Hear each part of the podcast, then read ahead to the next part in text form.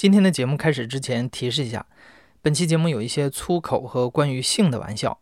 如果你的身边有孩子，我建议你戴上耳机或者换个时间再听。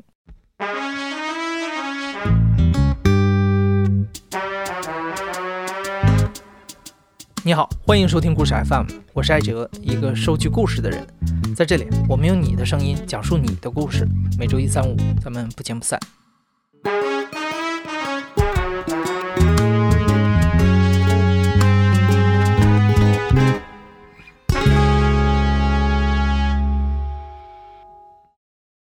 一说起相亲这个话题啊，你可能下意识的以为是要说年轻人的故事，但实际上相亲从来不是年轻人的专利，老年人同样有爱与性、家和伴儿的需要。但老年人相起亲来和年轻人有什么区别呢？今天就请我们的故事 FM 制作人刘豆带我们去北京最著名的老年人相亲角转一转。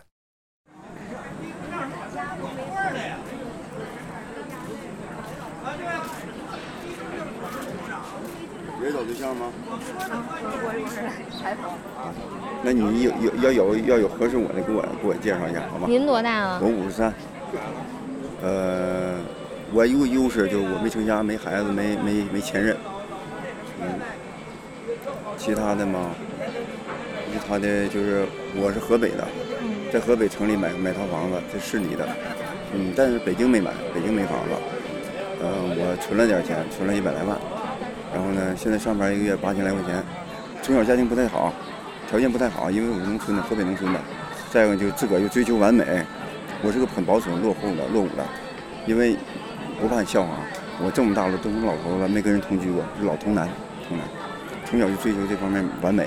比方我二十三岁的时候，父母给介绍一个，俩人谈挺好的，互相看都挺好。但谈三个月之后啊，就无话不谈的时候，他说以前处过男朋友，就跟人同居了，就不处女了。不是不是纯的了，那时候就不干了，就跟父母吵，因为父母挺看好他的，跟父母都闹别扭，甚至都离家出走，跟父母吵，就不干，就是这么追求完美。但是我到了我四十五的时候，四十多岁的时候，就放弃这个处女纯洁，就离婚的也行了。但是得相对纯洁，我这人就是追求纯洁，就是你相对纯洁，就有的离过三次婚、五次婚了，或者经常跳交际舞，跟人就微微信那个那个前男友特多，那就不行。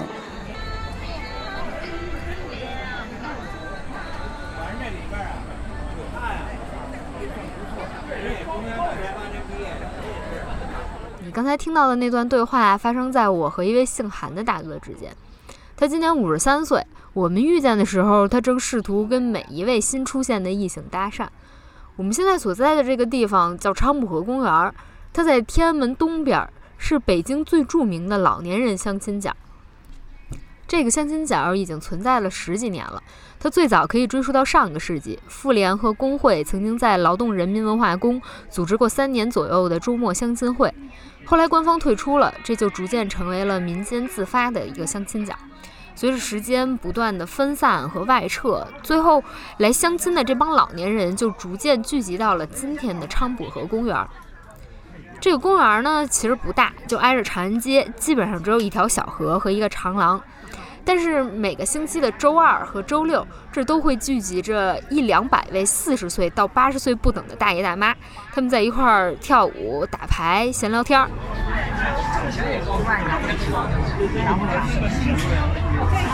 要想找一个五十一百片，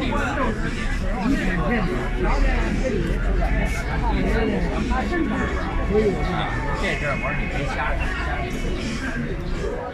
公园的主会场在长廊附近，大多数人都会在这儿物色合适的对象，先简单的互相了解一下情况。喜欢跳舞的就先跳两段，初步了解以后感觉比较满意的，两个人会相约到河对岸，找一个相对安静的角落再往下深聊。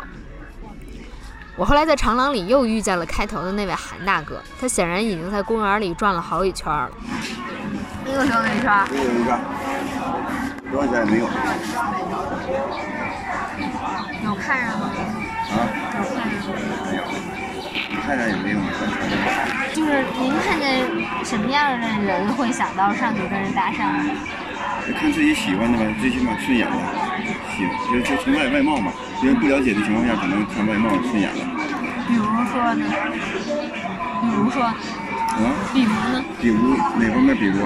就是比如说长相，对啊，呃，长得肯定是大眼睛，呃，翘下巴，为什么要翘下巴呃不知道，我就喜欢这样，各有可爱吧。有的人不喜欢这样，嗯我就喜欢翘下巴，嗯翘下巴，大眼睛，嗯呃，圆圆脸。嗯。按照这个标准，韩大哥在接下来的时间里又尝试着与人搭讪了几次。先是一对儿来自重庆的姐妹，她们算是这一波人里面最年轻的。然后两个人都穿着款式非常时髦的连衣裙，留着长卷发，在人群中显得非常扎眼。人呢？人找对象吗？我找对象，我们不合适，你也小，我要找岁数稍微大一点，要不找心大的。你太小了。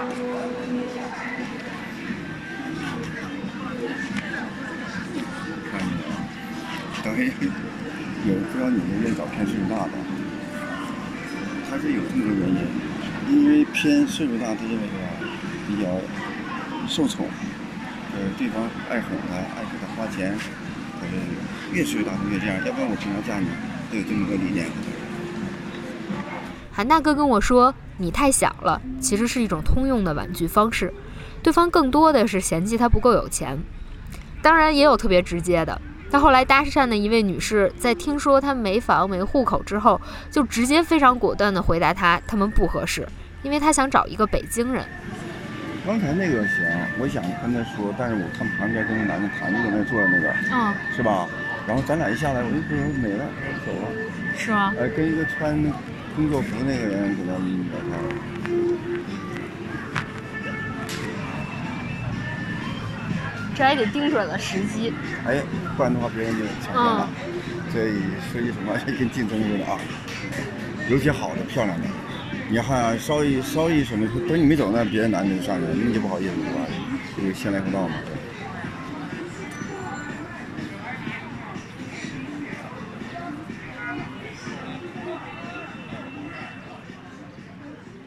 听到这儿呢，大概你也能听明白了，昌普河其实并不是一个非常理想的寻找真爱的平台，反而更像是一个暗潮汹涌的交易场。年过半百的相亲男女带着各自的戒备和盘算，在这里推手过招。像韩大哥这样的，因为没有北京户口，在北京也没有房子，所以每次基本上都是在初步了解之后就被女方拒绝了。来这么多回了，从来没有一位女士愿意跟他一起到河对岸深聊。在昌姆河，每个人都在被迫或者主动的被物化，他们谈话的方式甚至比年轻人的相亲更加残酷，因为双方都已经不再指望再跟对方一起努力奋斗了，所以大家都只关注眼前那些能够拿来交换的筹码。男方呢，就是房子、户口、钱；女方就是看长相、年龄和性格。其实这种状况在很多人眼里已经见怪不怪了。有人认清了风险就准备及时收手，也有人凭借着多年的经验分辨着无处不在的暗礁和可能存在的那点幸福。比如我后来遇到的这位大姐，她已经单身将近二十年了，是一位经验非常丰富的硬核玩家，常年混迹在北京中老年相亲圈儿，使他有了一套自己的相亲心得。而且在经常，我经常在各大群参加活动，都是元元老级的人物你就重点跟他聊天的嘛。现在这中老年啊，昌姆河这帮好多都是女的，恨不得找男的有车有房，长得也不行，也没身材，也没有脸蛋儿。这男的呢，有的吃低保，恨不得吃软饭，有的连晚上住的地儿都没有。这里好多好多人就是怎么说，嗯、男女吧，什么条件都有，有的就是来混日子。闲得无聊，出来蛋逼跟人聊天儿，闲闲着也是闲着。所以我跟你说，就是你看这些北京人相亲为什么找不着？不是找不着，而是实在的是样式太多了，太花了，骗子太多了。有的女的跟男的说找对象，到他家去坐坐，等女的一走，钱没了，什么小东西丢了。男的也是。跟女的请女的吃饭啊，说认识请你吃顿饭，就想跟有的还打女的呢，还有的说哎我没拿钱你付吧，还有的拿一杯条烟跑了，还有的是吃完饭有别的想法。因为我们单身都好多年了，看这种人事儿吧，都看多了，都看惯了，就是感觉吧，昌普和这些，你去玩玩还行，你要真是被找找对象去，刚去容易被骗。水深，水深，你别看都是老头老太太，一个比一个花，一个比一个精，还有好多人，你看着他说话是北京人。河北呀，什么有的或者河南人来这年数多了，说话学的北京话，特意学的，骗的特多。有人说我有车有房，我他妈怎么的，吃低保的，有的带着大金链子怎么的，人假的或者杀金的，或者就那一个出来装面子的。所以我跟你说，那您遇见过就是真的谈成了的吗？维持的比较久。谈成了我也不能在这儿待着。我在昌普河遇见的每一个人都会跟我说，说这地儿不靠谱，然后这儿人都是骗子，男的呢就为了玩弄女性，女的呢就想骗男那点钱。但是我每次来到昌普河公园里都人声鼎沸，然后人们都带着特别强的防备心，但是还是乐此不疲的会来到这儿，来跟人聊天，或者就围着长廊一圈接着一圈的遛弯儿。然后我还碰见一个七十六岁的大爷。头发都白了，就鬓角是黑的，走起路来又慢慢悠悠的。他说他们家住在南苑机场附近，每次来昌普河要坐一趟公交车跟两趟地铁。他说自己不经常来，但其实我每次去的时候都能看见他。对于找对象这件事儿呢，大爷就表现得很佛系，说也不是特为过来的，就是来遛个弯儿，顺便看看。而“遛弯儿”这个词儿似乎是昌普河的某种暗语。您刚来，您感觉怎么样？就不来这儿的时候，嗯，不来不不好闹。甭说这么这二婚了，这头婚离婚率那么高呢还。嗯。人心变了。那个我小姐经常就就就就就就常家常回家看看，那什么意义啊？什么意思？那不就是给断了？您有孩子吗？我仨呀，不少。嗯，两头小，中间一闺女。他们在北京吗？都在北京。跟您住的近吗？近不近管什么？也是打过，也是。不经常看您。对。也是打过。您孩子多大了？成家了吧？五十了，四四十。四十七的，四十二的，好像都这个，都是四十多了。您自个儿住？自己住。原来在一块住的话就不行，身心都受不了。住不到一块儿。对，都伺候他们。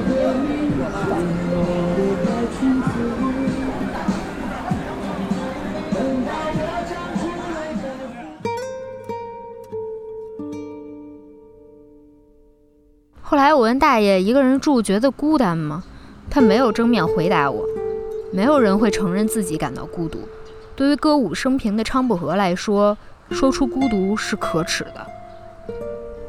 但是根据2010年人口普查的抽样资料推算，中国60岁以上的单身老人大概有5200多万人，其中丧偶独居的大约有600到800万人。随着年龄的增长，独居老人面临着很高的心理和身体健康风险。所谓“满堂儿女不如半路夫妻”，单身的老人们来到这儿，虽然知道这儿鱼龙混杂，但还是抱着一丝希望。他们想给自己找一个合适的伴侣，共度晚年。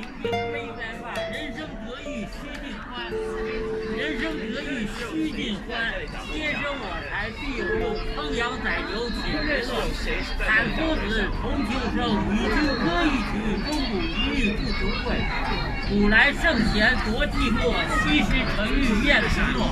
主人何为言少钱？玉花马，五花裘，与你同销万古愁。奔流不改复回，朝暮天岁莫相求。莫使君生空。千金。百位将进酒，杯若停，请君为我听耳听，但愿长醉。为了实现这样一个愿望，来到这儿的人不断地调整着自己的认知和观念，以适应这里残酷的规则。今年六十八岁的北京刘大爷，人称刘老师，是圈里出了名的大明白。他认为，大部分的相亲男女在这儿进行的是一场合理的交换，就是男方多花点钱改善女方的经济情况，女方多出点力照顾男方的日常生活。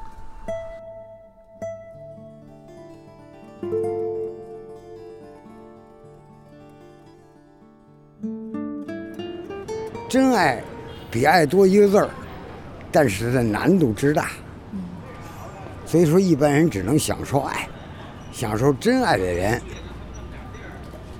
没有几人。那您您在这儿这个相亲待待了多久？那好好几年了，嗯大概有几年啊？啊，五六年吧。这个东西呀，它有两个原因。第一个呢，得碰到合适的，得多去参加一些相亲活动。嗯第二点呢，你得抱着正常的心态。如果你不找，跟家老待着，肯定没人敲门说：“大哥起床了吧，我爱你。”没有，所以自个儿呢连遛弯儿，嗯，哎，在寻找，那您今天跟人聊了吗？收获怎么样？没聊，没有合适的，就记了一个电话嗯您这个标准是什么？啊，温柔善良型的。嗯我不愿意找那种比较这个个性化或者说稍微的线条粗的人吧。嗯哎，然后呢，收入呢，呃，有个基本收入，啊，两千或者两千五、三千都可以，因为男同志要总的来讲要多多一些嘛，这是中国的风俗习惯。那您觉得就是现在，比如说，就是您找了一个合适的人，然后结婚了，对啊能创造出这个之前那种亲情关系吗？这东西很难吧，但是不能给他绝对化。也有通过二婚很幸福的，真的。但是现在相对来讲，人们的反应都是很难找到特别匹配的，只能是将就。哎，也有结婚的，但是就互相的将就吧。啊，你要找到那种你讲话跟真爱一样的感受的东西很少了，因为他起步就没有这个。是不是？你跟一女的交，你告诉那女的不许不许求得失，她也不干了。有一失必有一得，她赶紧走。嗯如果你找一个这个女的趁三居室，嗯又退休给你六千，那么呢，你就得允许她一阵儿的犯性格，有小资，也要浪漫，因为她不吃你不喝你的。嗯如果你找一个外地的，指着你吃饭，指着你穿衣，相对来讲，她的百依百顺程度比那个要高一些。所以说你两头不能全占上。那您比较偏向于哪头啊？我偏向于对方什么都没有的，因为我前半生活受了，后半生我想追求些享受，活受享受我都想来一点儿。如果再找一个比我还挣得高的，还耍着脾气，我还得让着他的，那我这辈子就剩想活受了。嗯，这是我的理念啊。那您之前在您妻子还在世的时候是怎么个相处模式啊？我们俩是您比较怂，比较和蔼吧，互相相敬如宾吧。因为我的性格也算不错，她的女同志呢，当然比男同志更更加温善一些，就是没有大矛盾，也没吵过架，反正就这样。那您当初是怎么认识的？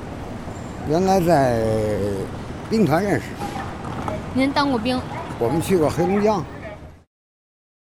刘老师这代人呢，出生在五十年代，该长身体的时候经历了大饥荒，该上学的时候赶上文革，工作时需要服从集体，甚至在恋爱的年纪都没能探寻真爱，就稀里糊涂的结了婚。刘老师年轻的时候被派到了黑龙江建设边疆，在那儿认识了他的老伴儿，人家追他，他也就答应了。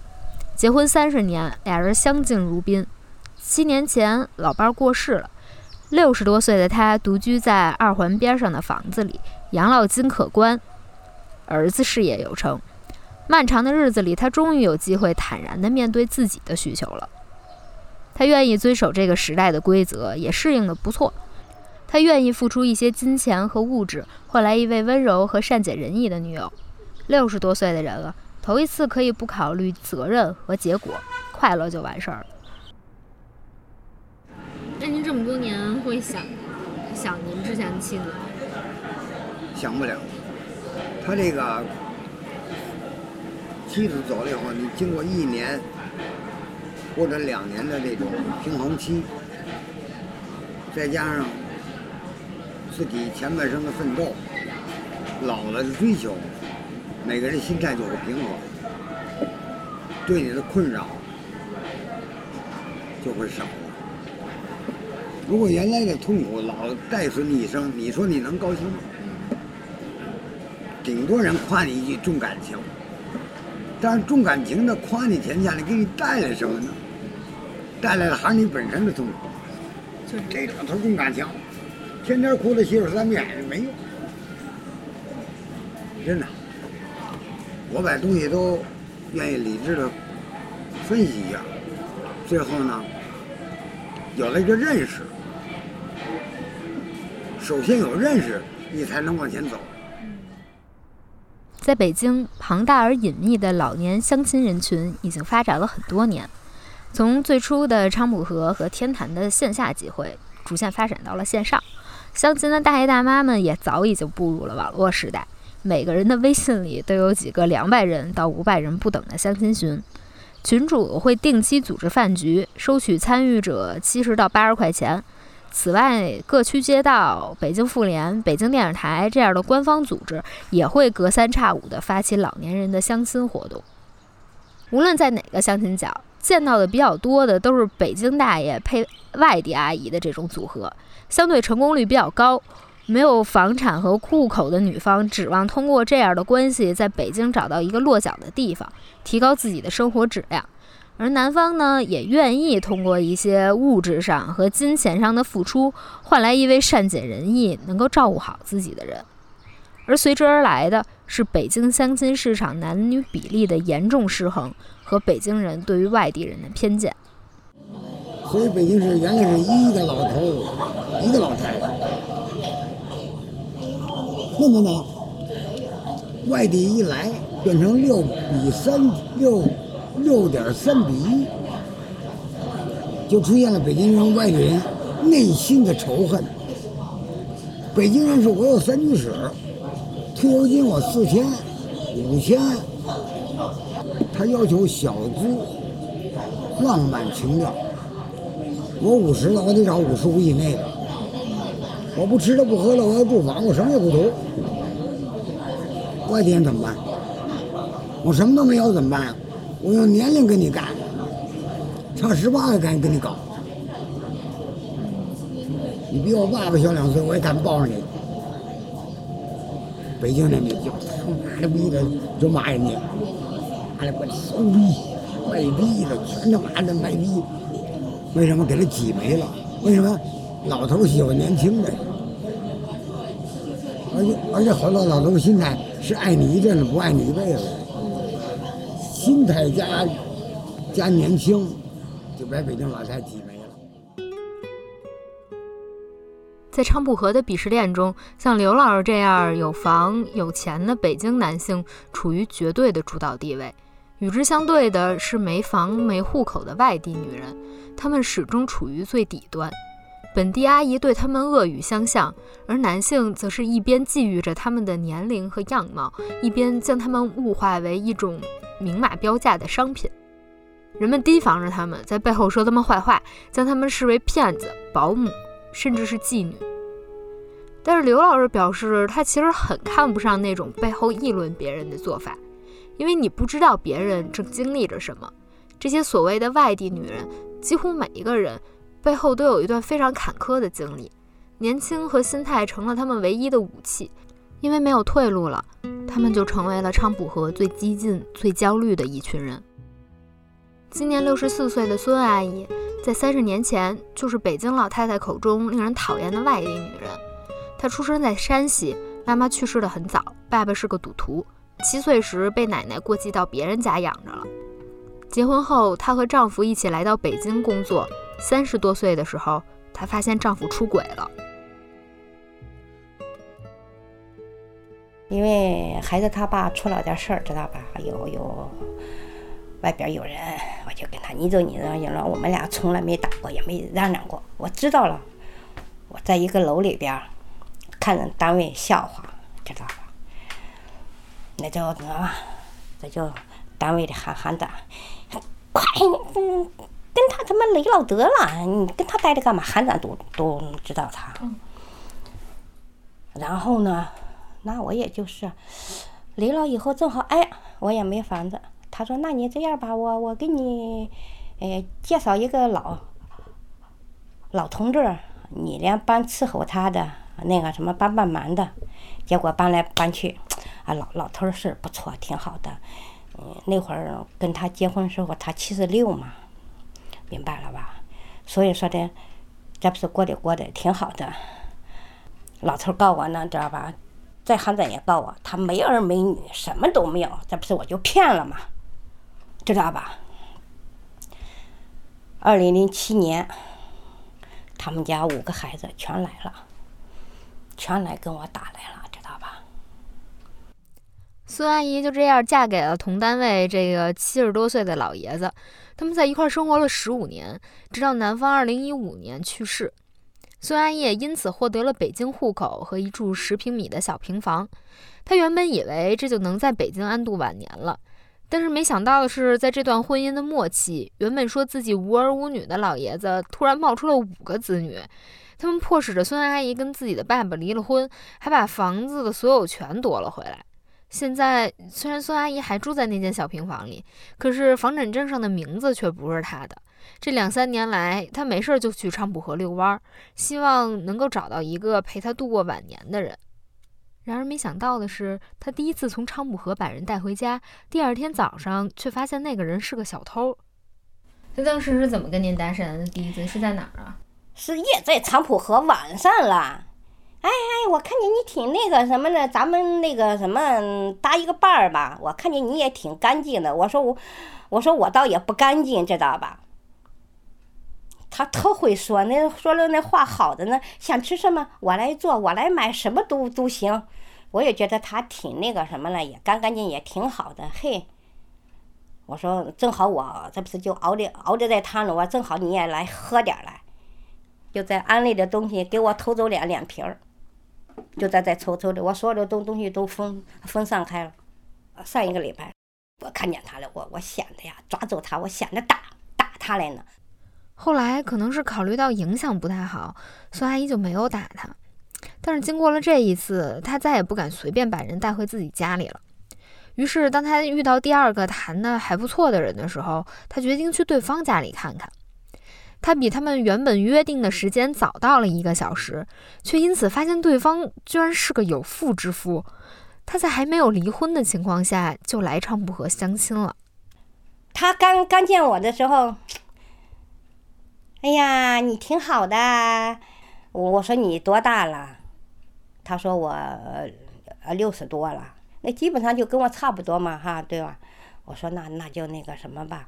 然后呢，正好赶上十二月份，正好要结账了。我说我去你们家，我从早上上班到晚晚上了。他不是也找我去他们家看看吗？看看他家那些房本啊，怎么着的，这个事儿那个事儿的，知道吧？我说行，我正好我能从八早，我上了一天班了。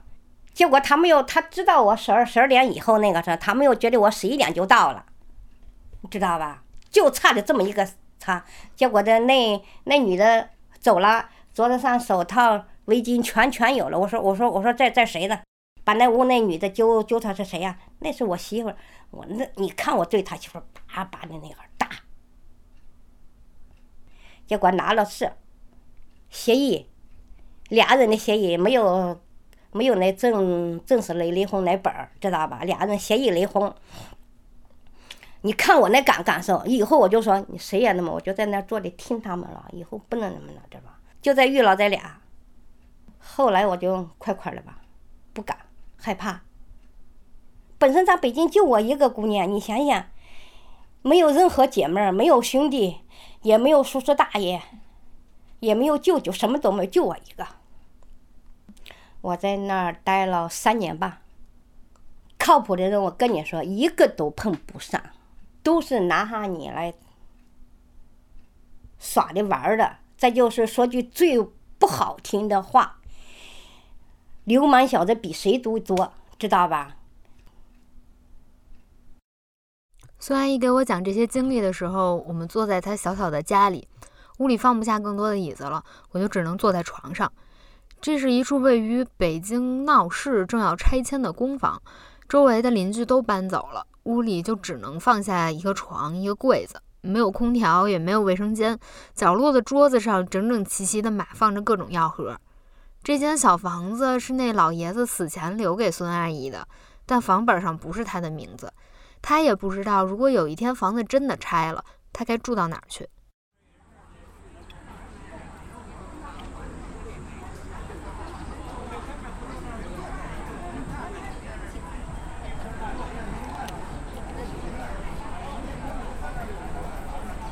你也不你也不请我吃饭，那我请你吃的。你请我吃饭，我请你睡觉，咱俩谁也不吃亏。应该是哥哥们、姐姐们，你说他说的都是翻了吧？他应该请咱们吧？不是我别的没有啊，我也没有啊。我别的东西没有，就能请你睡觉。他说的也有点道理。对，人就是一逗一逗，他说呢，实际他那么呢。他说说的，他不去，你放心吧。这咱咱知道的？人这么多年还不知道啊？我能占着这样便宜，你怎么也得给五块钱。给 五块钱，五块钱我能看得起来吗？你最最起码得呃五亿吧。这女的你有什么就说什么。上次我我带一女的回家，我早上起来偷我十块钱走，后来我我就报警了。这还叫人呀？警察骂我一傻逼，你十块钱还偷还算偷啊？骂我，跟你岁数叫十块钱还算偷？从那以后，我们那楼都管我叫二逼。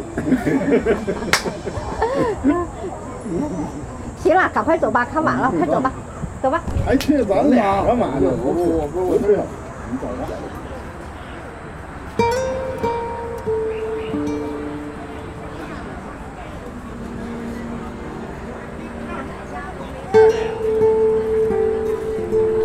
九点半，在昌普河，人们用一种谈论菜价的语气谈论死亡和性。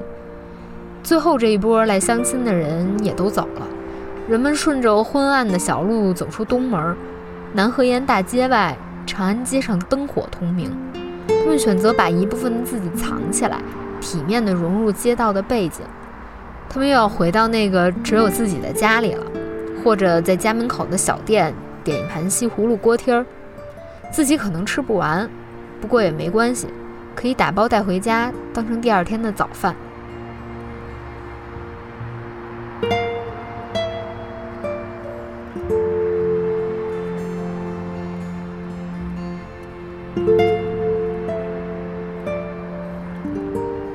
你现在正在收听的是亲历者自述的声音节目《故事 FM》，我是制作人刘豆。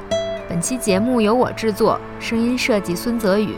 感谢你的收听，咱们下期再见。